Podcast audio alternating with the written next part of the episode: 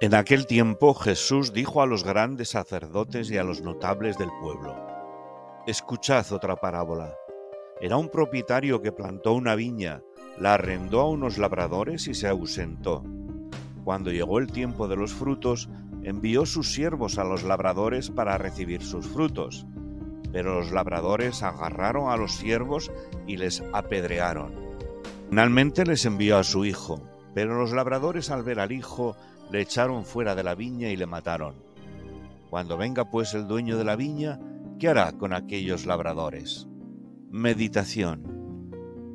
Siempre puedo contar con la misericordia de Dios, pero eso no me exime de la responsabilidad de trabajar cada día por un mundo más fraterno.